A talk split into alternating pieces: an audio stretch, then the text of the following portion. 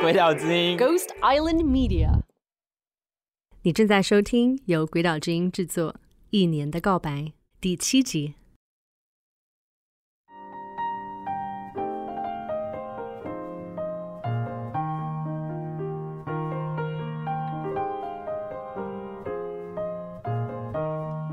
刚刚去的银行啊、呃，把年终奖金发给大家，然后好像那是我最挂念的一件事情。我很担心，我万一有什么紧急状况，我住院就出不了院，然后员工这个奖金没有办法处理，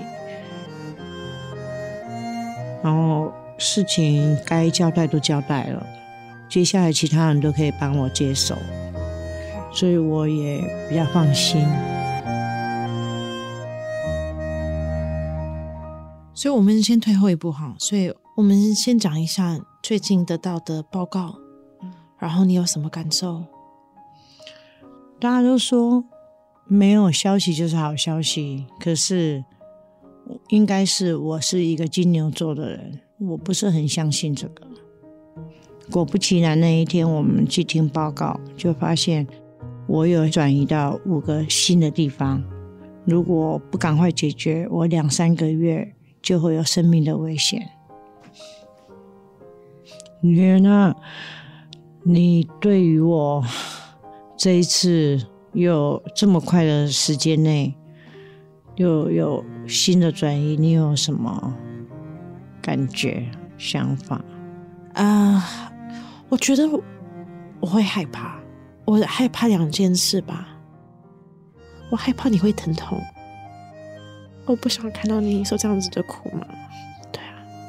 然后另外一个恐惧就是，我会害怕没有你的那一天嘛。然后有人提醒我，他说：“嗯，这这个是一个很特别的过程，你人生中只会经历一次。”所以他就说你，你要记得，你要，你要去感觉它，就真的人生只有这一次。其实这个对于什么经验都是这样子嘛，我们不会有第二次的。对，可是都会忘记，都会傻傻的过。嗯，在这之前，我曾经对自己说，如果再扩散或转移，我不想要再接受化疗。因为那是一条辛苦的路，嗯，精神上，还有体力上，还有金钱，但是我又想到，就是爱我的人，他们多么期盼我能够跟他们多花更多的时间，然后我的医生，他感动了我。他在解释我的新的病情的时候，他几乎都快哭出来。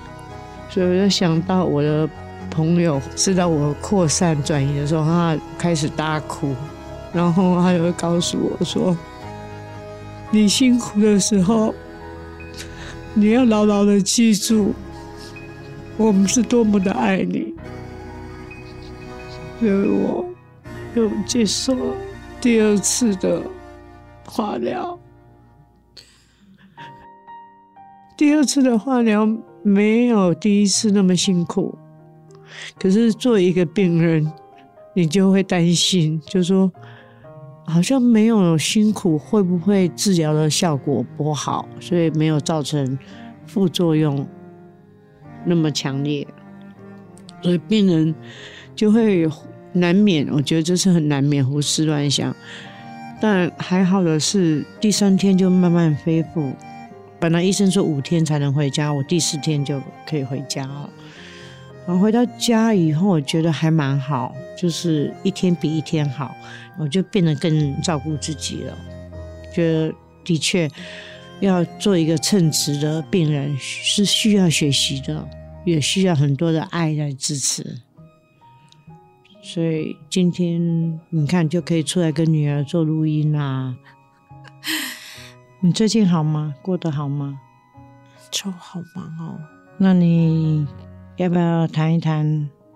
每一次我们录音前，我们都会先寒暄一下。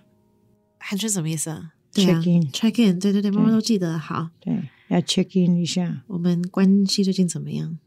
我们关系非常好，越来越好。我非常感动，你昨天居然主动说：“妈，我要撒娇一下。” 这是平常你不会做的，你就抱着我胖胖的身体啊，然后跟我挤一张椅子，像小时候还不会走路的时候，每次怀抱你那个样子。对，对很久没有这种感觉。我我觉得我是在重新学习怎么跟妈妈撒娇。呃，不，不是跟伴侣啊，还是对不对？对，是跟妈妈撒娇。我本来上礼拜要去剃光头的，为了做化疗。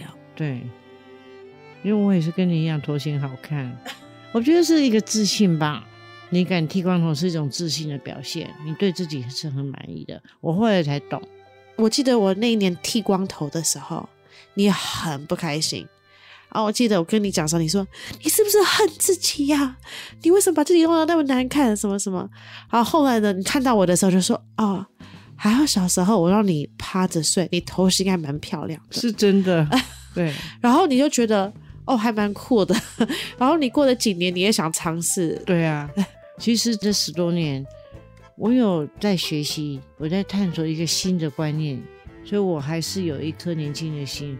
我常常看那些什么讲那个同性、双性啊、性别的，对那些文章也蛮有兴趣。真的，对我常读这些啊，因为我我们那个年代其实思想比较封闭，然后资讯也比较封闭，然后我觉得活在这个年代，我必须要跟着潮流走，然后我的心会比较开阔。你记得我大学时期跟你出柜吗？你记得是什么画面吗？嗯，忘了。我记得，我记得蛮清楚的。我应该是大三吧。那天晚上我们在客厅看电视，是你叫扎姨跟我坐在客厅，然后我就蹦出来说：“那我也喜欢女生。”好像是这样子讲的。我完全忘记了，全部忘记了，真的。所以这件事情对我来说不是大事。对对，可是你那时候哈跟你出轨的时候，我记得你反应很差。然后我记得你有哭，然后也有。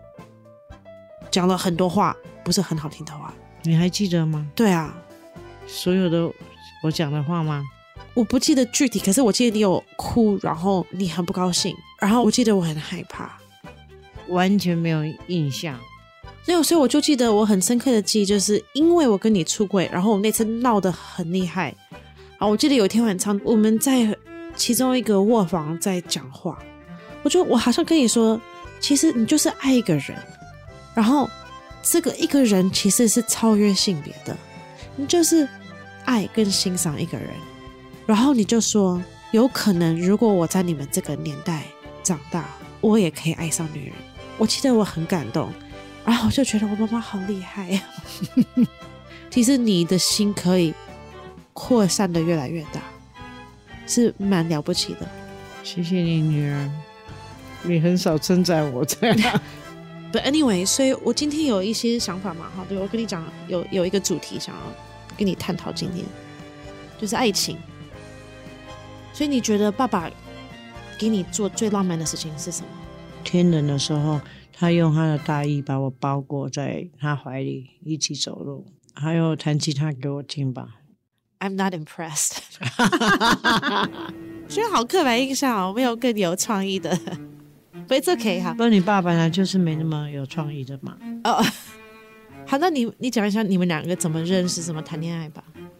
那个年代家里管得蛮严的，我那同学他跟男朋友交往，可是信都不敢寄回他的家，他就问我信寄到你家，你可以帮我收吗？因为阿公阿妈管得不严嘛，我就帮他收信，然后他觉得不好意思，她男朋友提出说，因为我有一个军中的朋友。介绍给徐良秋好了，这样就不会不好意思麻烦他转信。那就是爸爸，所以我们就开始通信啊。大家以前都好单纯，好可爱哦。然后写信写了一段时间以后，我们才呃出来见面。第一次见面是在台北火车站，那时候在当兵。然后我在家里帮阿公。那时候你们几岁？那个时候我二十岁，他二十三岁。所以那你们在台北火车站，你们约在火车站的哪里见面？一个西餐厅。然后我们就，他就告诉我，他会穿军服，我就穿一个大大喇叭裤，蓝色，然后一件很低很低胸的露背装。哇哦！然后一双黄色面包鞋。嗯。我没有说穿的乖乖的这样去跟呃笔友见面，没有。所以你跟他写信之中，你为什么会觉得哦，我想跟这个人见面？因为他文章写得很好，我不会写文章。年轻的时候很爱看小说，所以对爱情有一些幻想。他长得高啊，帅啊，嗯，就我爸长得帅，长得帅啊，彬彬有礼啊。因为我是个野孩子。所以我其实潜意识里面是比较崇拜那些文章写得好的人，书读得好的人。那你觉得你给他做过最浪漫的事是什么？每天带便当去给他吃，每天都想，你看那个创意啊，做给你喜欢的人吃的东西，你一定会花心思嘛。对，每天都会改变菜单嘛。哦，那 that's pretty cute。对，所以好，那我们先把爸丢一边，那我们来讲讲别的男生。可以吗？不好意思吧，我们就请爸爸不要听这一集啊。对，我我的爱情蛮叛逆的。好，太精彩了。来，我第一次喜欢男生是小学五年级，我喜欢我们班上呃我们的邻居一个男生，然后他不喜欢我，他就是叫我太空猪的那个人。他这样子叫你，当然是跟你调情啦。嗯，我觉得不是，他不喜欢我。然后第二个喜欢是我小学六年级，我很喜欢我们班的班长，他功课好，然后又帅，所以你看我是不爱读书的野孩子，可是我喜欢的都是长得斯文、功课好的。然后我第三段感情就超叛逆啊，我喜欢上我们家的工人，比你大很多吗？比我大蛮多的。然后这个件事情在家里是一个不可告知的秘密。阿公觉得非常丢脸，因为那工人也喜欢你。对，我们俩互相喜欢。这个工人非常有才华，他很有艺术天分，没有读什么书，可是他手很巧，他做的那些艺术品都是送到法国这些地方去的。哇，对，很有才华，可是蛮乡土气的。那时候我们去学校约会啊，可能也有亲嘴啊，可是没有上床。所以，对你们那个年代，可以讲，可以讲。所以，那去你们那个年代约会到底是什么样的形式？你讲约会，约会就是去看电影啊，去公园啊。可是澎湖没有公园嘛，所以我们就去学校操场啊。他家人都知道，嗯，可能他们家人都很支持我们的交往，我家人都很反对我跟他交往，因为社会地位不对等，因为我是老板的女儿。所以不行的。那阿公发现有什么样的反应？有打你吗？没有。我觉得阿公第一是他是疼我，然后他也知道我是蛮会抗拒，很会跟他吵的。在某些方面，他睁只眼闭只眼，然后我们也不敢太放肆，然后他就把你送走了，这是他解决方案。解决方案就把我送去台北。后来就他也喜欢上别人了。哦。很好玩的是，两年前他来台北，然后阿公就想尽办法不要让我看到他。时过今天，大家的生活相差这么大，可是还蛮存在那个阴影。哇哦，就是不是忘不掉，就觉得，嗯，对他很多欣赏。你有喜欢有才华的人吗？有时候他的样子会跑出来，嗯，会跑到我脑海里，嗯。好，那我们祝福他。对，我们祝福他。我有一次听一个人，他形容初恋是什么感觉？他说初恋的感觉是，好像你人生第一次被理解，第一次有人懂你。我觉得这个蛮美的，他的形容。我不一定觉得每个人的初恋是这样子，可是我觉得你要怎么定义爱这个东西，还是要怎么形容它？我觉得某一些某一个方面就是爱是觉得有人懂你，我同意。爱就是有人懂你，然后你为他做的一切啊，付出是你觉得是值得的，而不是一个义务或责任。妈妈会不会太唯美？我不知道这个有没有，就是百分之百都是这样子。有时候爱也会包含一些责任的感觉。可是我怎么定义？就是被懂吗？我觉得被一个人懂，觉得是很幸福的。你这辈子就值了。然后我还我想要再加一点哈，就是有人懂你，然后有人呢会主动的想要让你过得更好，这个就是爱。对。然后呢，你可以通过这个关系变成一个更好的人。就这三句话。我觉得我见过最美的爱情是你跟阿多佛，他就是真心诚意的希望你过得好，不管你有没有在一起，然后他懂你，你懂他。对，在你生病的时候，我还蛮常到常想到豆腐的，然后我就一直觉得，我都一直以为他会在我身边陪我度过这些最大的一些人生，对，然后就会觉得哦，他还是偶尔还会问候我，问候你，你知道吗？其实我知道，他还是在陪着我。精神上，精神上，所以那个时候你提出分手嘛，对，然后他不是谢谢你吗？我觉得我很佩服他，我觉得他如果继续跟你在一起，他会带给你就是社会价值的辛苦，然后造成你的压力，他不想。I mean，讲到他 status 就是在美国是一个非法移民的身份，所以这个是第一个挑战。然后第二个挑战就是他作为父亲的身份。所以他有三个小孩子，然后妈妈过世了，然后三个小孩子其实就是有各种创伤，所以我要如果做这三个小孩子的后母，我也会很辛苦。所以他懂。然后我觉得很奇妙的是，我要跟他分手的时候呢，就是真的，我觉得他很懂我，他已经有心理预备了。It wasn't a surprise，因为好像我们一切发生的事情都不会觉得 Where was I coming from？没有一种好好意外的感觉，you know。我记得我刚分手了，他在墨西哥，我在泰国，然后我就说，我觉得我不能继续了，然后我就听到他在电话的另外一边开始哭，默默的开始哭，然后他第一句话跟我说的就是，Gracias por todo，他说感谢你，我在你身上学了很多，然后我真的觉得这个人。到最后一刻还，还是在教我很多东西，你知道吗？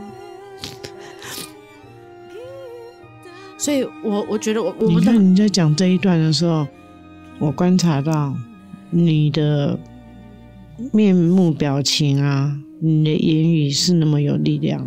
你在讲这段的时候，跟你刚分手的时候很不一样。你记得你跟他分手，然后我们去。阿妈家隔壁那个餐厅吃饭嘛，那你就跟我讲，那时候你蛮伤心的，跟现在不一样，所以你说的对，even 他到了跟你分手，都有值得你学习的地方，我觉得那才是真爱，所以你是蛮幸福的，也蛮幸运的。对，我觉得很幸运的一点也是。我觉得我真的爱过的人，他们都没有离开我。然后，you know，我们的关系要改变，可是，然后你也很高兴，他们仍然过得很好吧？对。这一次录音我们不能讲太久。好，那你你要休息就跟我说，OK？嗯，有有一些有一个问题想问你，可是我蛮紧张的。我很开放。你什么都可以问，可是想呃，所以我想要问你什么？你你第一次做爱是什么时候？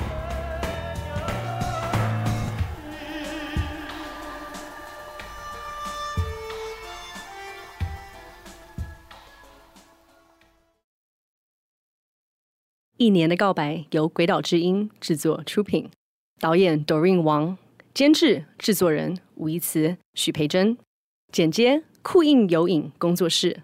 编导潘科印、许培珍、Doreen 王，执行制作刘冠谷。所有的音乐来自台湾的纯粹探戈乐团。专辑名称：逆时针三分钟。所有的对谈皆由 Doreen 王及 Mish 梁许共同录制。感谢您的收听。如果你喜欢我们的节目，请分享给身边的朋友。节目可以在各大 Podcast 平台免费订阅，记得按下关注。如果有任何想法，也欢迎在 Apple Podcast 留言五星评论，也可以到鬼岛之音的粉砖留言给我们。我们是鬼岛之音 Ghost Island Media。